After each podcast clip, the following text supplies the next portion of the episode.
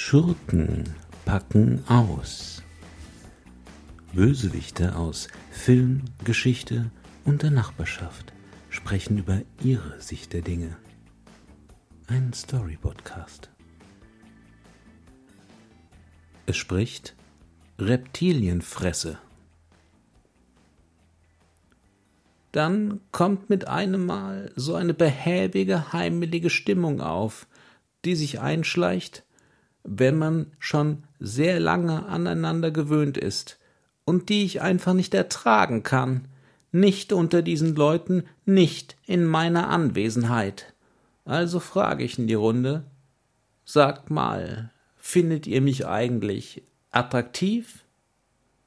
Die Frage war ungeplant, ein ganz spontaner Impuls, aber sie zeigt die erwünschte Wirkung. Augenblicklich scheint die Raumtemperatur um ein Dutzend Grad Celsius abzufallen. Alles starrt an mir vorbei, an irgendeine Wand. Nicht, dass es mich wirklich beschäftigt hätte, ob ich gut aussehe. Es geht um etwas ganz anderes. Es gibt zwei Arten von Anführern. Die einen binden ihre Anhänger durch Loyalität an sich, die anderen durch nackte Angst. Ich denke, es ist klar, zu welcher Sorte ich gehöre. Aber was lästig ist an der Angst, das ist, dass sie sich abnutzt, dass man seine Leute immer wieder frisch in Schrecken versetzen muss, damit sie nicht vergessen, mit wem sie es zu tun haben, nämlich mit jemandem, der Fehler unnachsichtig bestraft. Ein Fehler ist es, wenn man andere Antworten gibt, als ich erwarte.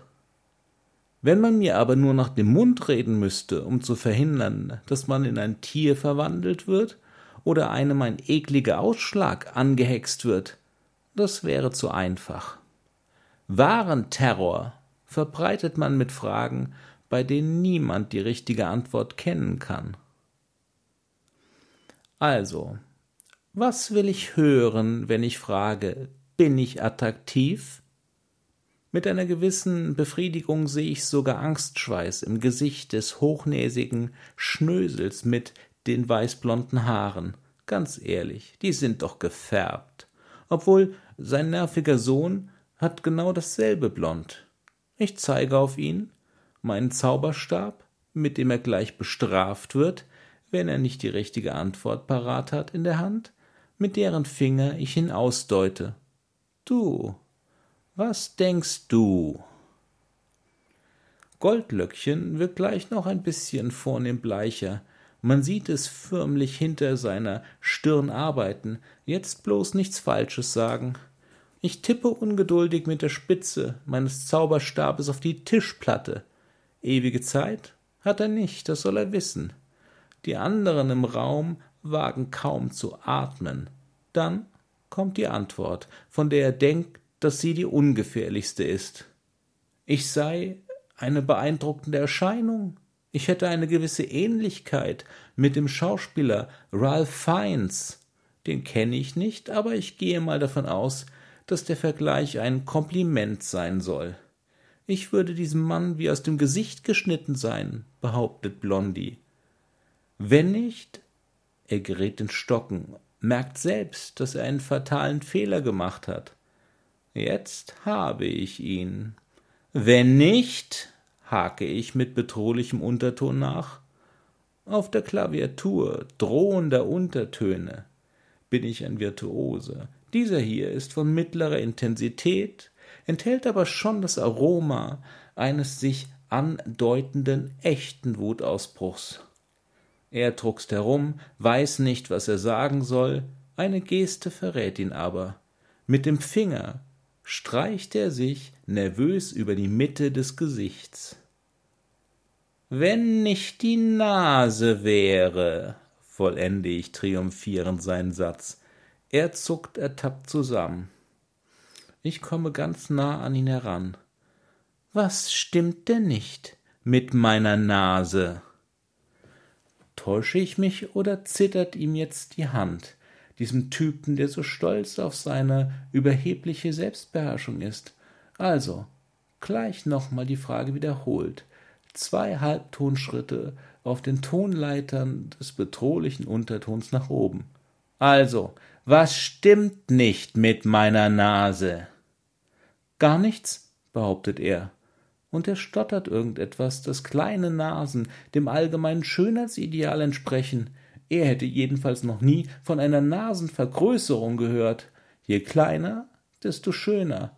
Nach diesem Maßstab müsste keine Nase sogar noch besser als eine kleine Nase sein. Einen Augenblick spiele ich mit dem Gedanken, ihm einfach seinen langen Zinken wegzuzaubern, um mich dann für ihn zu freuen, wie gut er jetzt aussieht. Aber das ist mir dann doch zu platt. Lieber ihn noch ein bisschen weiter quälen. Menschen haben aber nun einmal Nasen, sage ich ganz ruhig, aber innerlich jubelnd, ihm gleich die nächste unlösbare Fragestellung untergeschoben zu haben. Was ist denn einer wie ich, der keine Nase hat, mehr oder weniger als ein Mensch? Jetzt ist Blondie endgültig fertig mit den Nerven.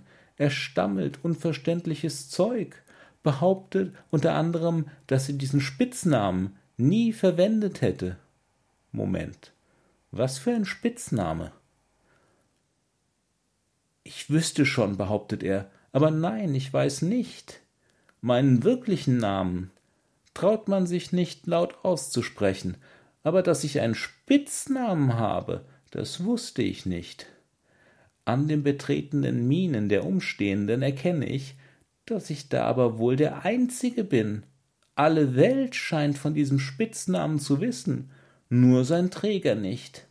Harmlos scheint er nicht zu sein, dieser Name, denn es wagt sich trotz nochmaliger Aufforderung meinerseits niemand, ihn auszusprechen.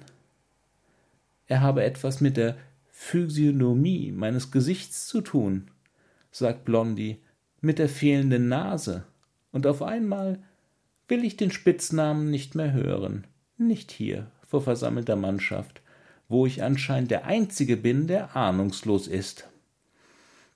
Nochmal fürs Protokoll.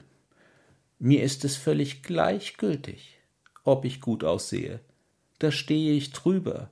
Mir ist es aber nicht egal, wenn man sich hinter meinem Rücken über mich lustig macht.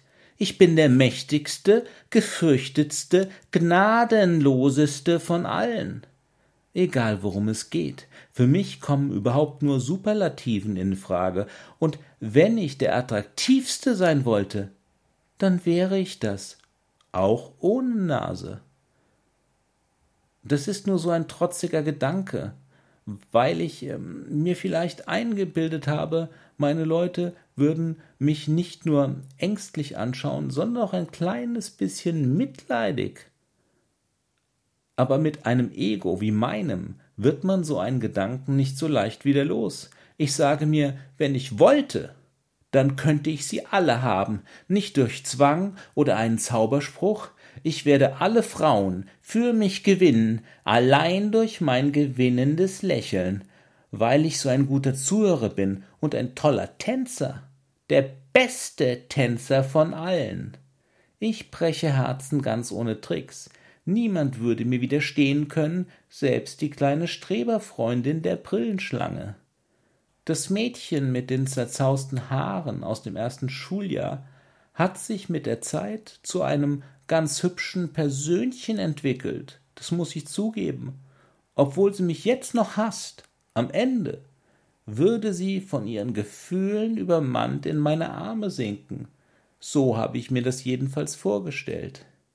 Wenn man einen Charakter wie ich habe, dann kann man nicht mehr vor einer Herausforderung ablassen, wenn man sie erst einmal ins Auge gefasst hat.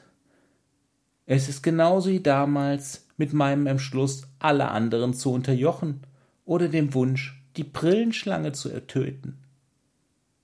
Mir wird dann aber ziemlich schnell bewusst, wenn man einen Charakter wie ich habe, dann kann man nicht mehr vor einer Herausforderung ablassen, wenn man sie erstmal ins Auge gefasst hat. Es ist genauso wie damals mit meinem Entschluss, alle anderen zu unterjochen oder dem Wunsch, die Brillenschlange endlich zu töten. Mir wird dann aber ziemlich schnell bewusst, dass das Unterjochen und das Ermorden möglicherweise die wesentlich leichteren Aufgaben sein werden. Im Vergleich dazu dieses Mädchen in mich verliebt zu machen. Ich bin nämlich gar nicht so ein guter Zuhörer und vielleicht auch nicht der beste Tänzer der Welt. Ich weiß es nicht. Ich habe es nie ausprobiert. Jetzt muss ich irgendjemand finden, der mir Tanzen beibringt und es nicht gleich an die große Glocke hängt, wenn ich mich am Anfang ein bisschen ungeschickt anstelle. Warum kann ich nicht so sein wie alle anderen und mich einfach mal irgendwo mit etwas anderem als der Goldmedaille zufrieden zu geben? Ich begreife allmählich, in welche Lage ich mich selbst hineinmanövriert habe, welche Mammutaufgabe vor mir liegt.